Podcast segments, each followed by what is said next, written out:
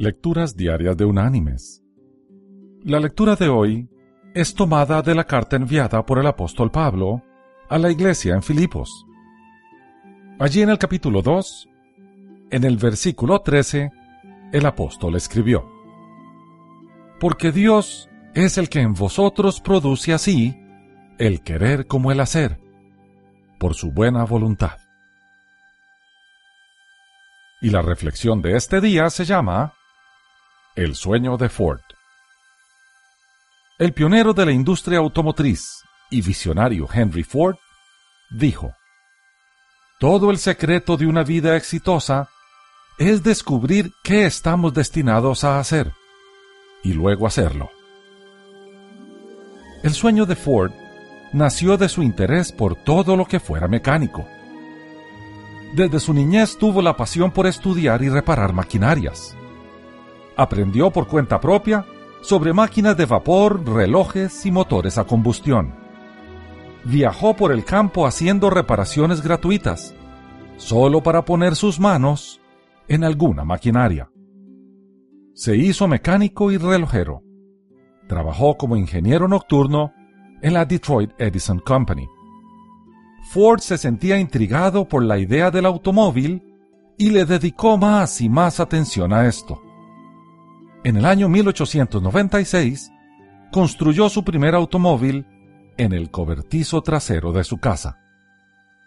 Luego de esto, siguió pensando en cómo mejorar sus esfuerzos y estudió el trabajo de otros constructores de coches, incluyendo a Ransom E. Olds, quien construyó el primer Oldsmobile en el año 1900. De su amor por las maquinarias y su curiosidad por el automóvil, creció el sueño de Ford. La creación de un automóvil de bajo costo y de producción masiva. Hasta ese momento, los nuevos coches sin caballos eran un costoso artículo de lujo, solo al alcance de los ricos. Pero Ford estaba decidido a poner el automóvil al alcance de la persona común en el año 1899, ayudó en la formación de la Detroit Motor Company. Pero cuando sus compañeros de organización pusieron obstáculos a la idea de fabricar su producto en forma económica para venderlo en forma masiva, dejó la empresa. Henry Ford, sin embargo, mantuvo su sueño y finalmente sus esfuerzos rindieron fruto.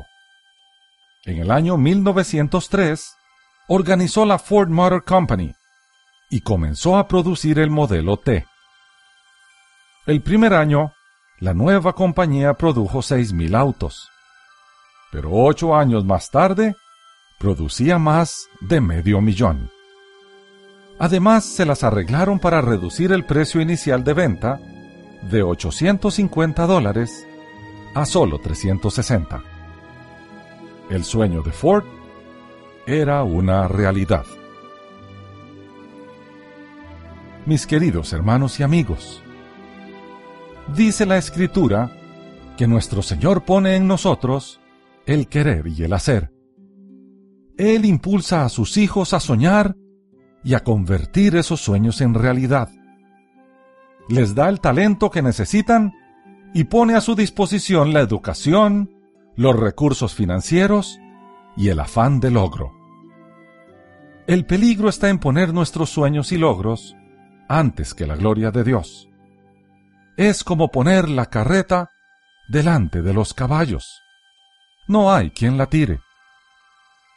Debemos tener nuestras prioridades bien claras y hacerle caso a nuestro Señor.